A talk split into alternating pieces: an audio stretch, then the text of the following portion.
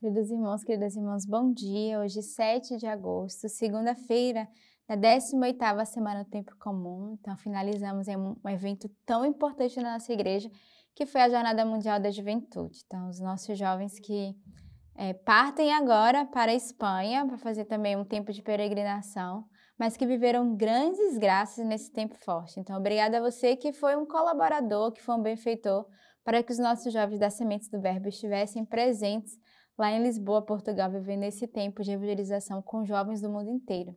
Então, tivemos a alegria de ter jovens da Bélgica, jovens do Canadá, jovens de Portugal, jovens aqui do Brasil, de várias cidades, né, vários estados do Brasil, que estiveram representando a comunidade, estiveram presentes nesse tempo de grande graça, junto com o nosso Padre João, Padre Lucas, também com a nossa moderadora geral. Então, a alegria desse, dessas graças que foram é, recebidas com os nossos irmãos e que com certeza nós iremos testemunhar os frutos alcançados nesse tempo de grande evangelização.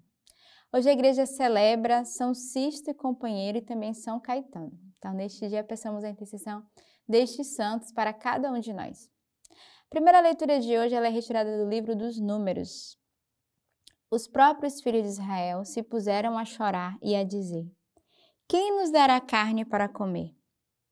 Lembramo-nos do peixe que comíamos por um nada no Egito, dos pepinos, dos melões, das verduras, das cebolas e dos alhos.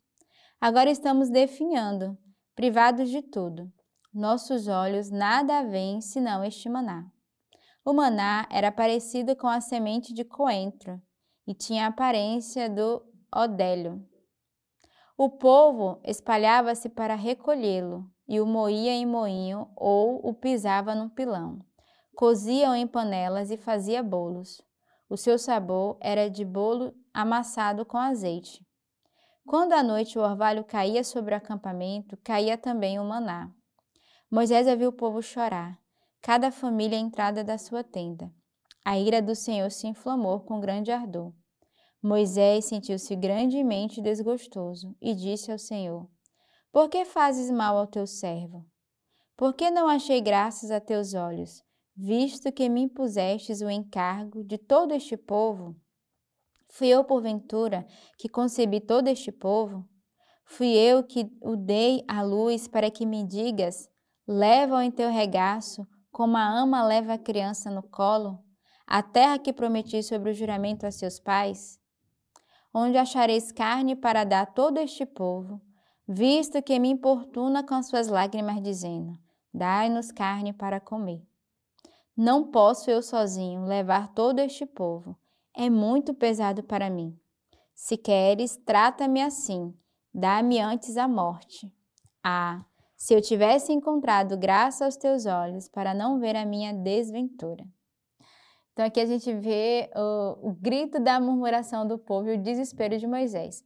Primeiro o povo, né, que vai murmurar com o maná, eles vão lembrar, né, do tempo da cebola, eles vão pedir carne, vão lembrar que quando eles comiam pepinos, melões, verduras, cebolas, eles murmuravam. O Senhor foi e deu a eles o maná e eles entraram também no movimento de murmuração. E Moisés que vai se desesperar, dizendo: Senhor, o que eu fiz para merecer isso? E ele vai dizer, mas eu não concebi esse povo, né? Ele vai usar a, a passagem bíblica dizendo, né, como como leva em teu regaço, como a ama leva a criança no colo, a terra que prometi sobre de seus pais. Ele vai fazer vários questionamentos ao Senhor. De fato, por causa da murmuração do povo, que contaminou o coração e desgostou o coração de Moisés.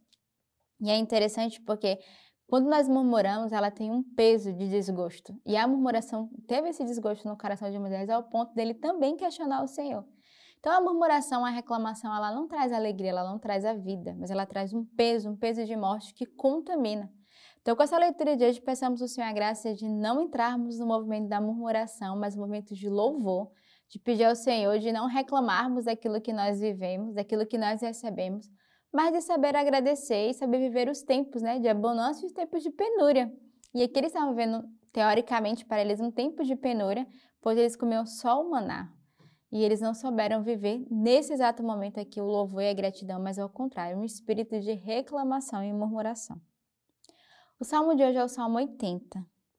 E meu povo não ouviu minha voz. Israel não quis obedecer-me. Então os entreguei ao seu coração endurecido, que sigam seus próprios caminhos.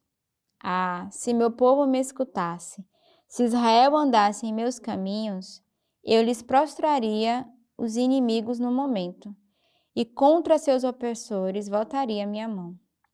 Os que odeiam ao Senhor adulariam, e o tempo deles teria passado para sempre.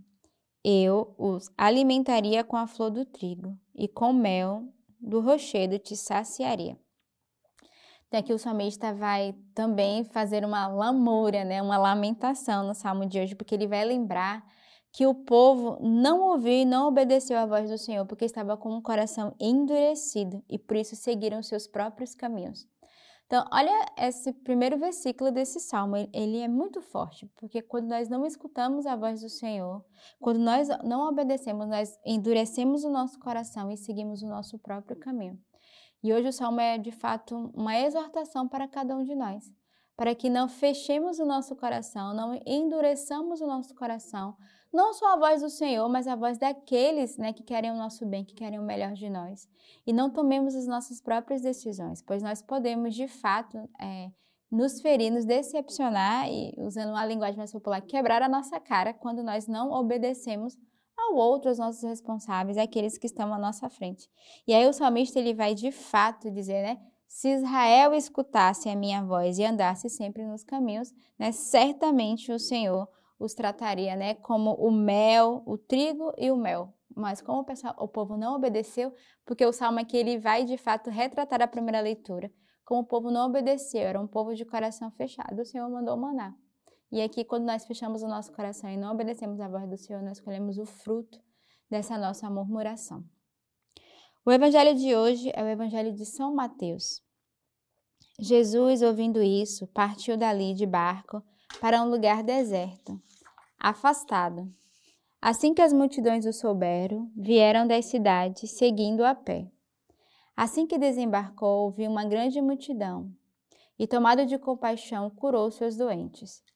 Chegada a tarde, aproximaram-se dele os seus discípulos, dizendo: O lugar é deserto e a hora já está avançada. Despede as multidões para que vão aos povoados comprar alimento para si. Mas Jesus lhe disse: Não é preciso que vão embora. Dá-lhes vós mesmo de comer. Ao que os discípulos responderam: Só temos aqui cinco pães e dois peixes. Disse-lhe Jesus: Trazei-o aqui. E tendo mandado que as multidões se acomodassem na grama, tomou os cinco pães e os, e os dois peixes, elevou os olhos ao céu e o abençoou. Em seguida, partindo os pães, Deus aos discípulos e os discípulos às multidões. Todos comeram e ficaram saciados, e ainda recolheram doze cestos cheios dos pedaços que sobraram. Ora, os que comeram eram cerca de cinco mil homens, sem contar mulheres e crianças. Então, o evangelho de hoje, a gente vê aqui o evangelho do milagre, né? a multiplicação dos pães e dos peixes. Mas antes disso é interessante porque Jesus ele sai, né? Ele vai se recolher à parte, né? Ele vai partir para um lugar deserto. Mas mesmo Jesus indo para um lugar deserto, a multidão ia atrás dele, porque a multidão estava sedento pela presença do Senhor. Mesmo a multidão, sabendo que Jesus tinha se, se retirado, eles iam lá para que o Senhor o curasse. E o Senhor não se entre si, dizendo: Não, não vou atender ninguém, porque eu vim para o deserto descansar, me recolher e rezar. Não o Senhor não só atende, cura, como ainda pede que eles fiquem. E aí os discípulos vão questionar dizer, mas Senhor, é melhor né, mandarmos para casa, porque já era deserto, era deserto, era tarde. E de fato, certamente eles queriam estar só com o Senhor. E o Senhor que tem um olhar de compaixão pelas suas ovelhas, pelo povo. Não só atende, não só cura, mas ainda dá a eles mesmo de comer, realizando um milagre. E a gente se depara com o milagre da multiplicação. Né? Eles só tinham cinco pães e dois peixes e cinco mil homens foram alimentados, sem contar os homens e as mulheres. Por quê? Porque no coração do Senhor havia uma compaixão, uma sede pela, pelas almas, pelas pessoas, pelos pobres que estavam ali à sua volta. E quando nós temos esse olhar de compaixão, essa sede, o Senhor faz um milagre, Ele multiplica aquilo que nos é dado. Então, peçamos ao Senhor essa fé que é capaz de multiplicar não só os bens materiais, mas os dons e as graças que o Senhor nos dá, uma vez que não retemos para nós, mas que somos chamados né, a dar ao outro, a acolher, a cuidar do outro.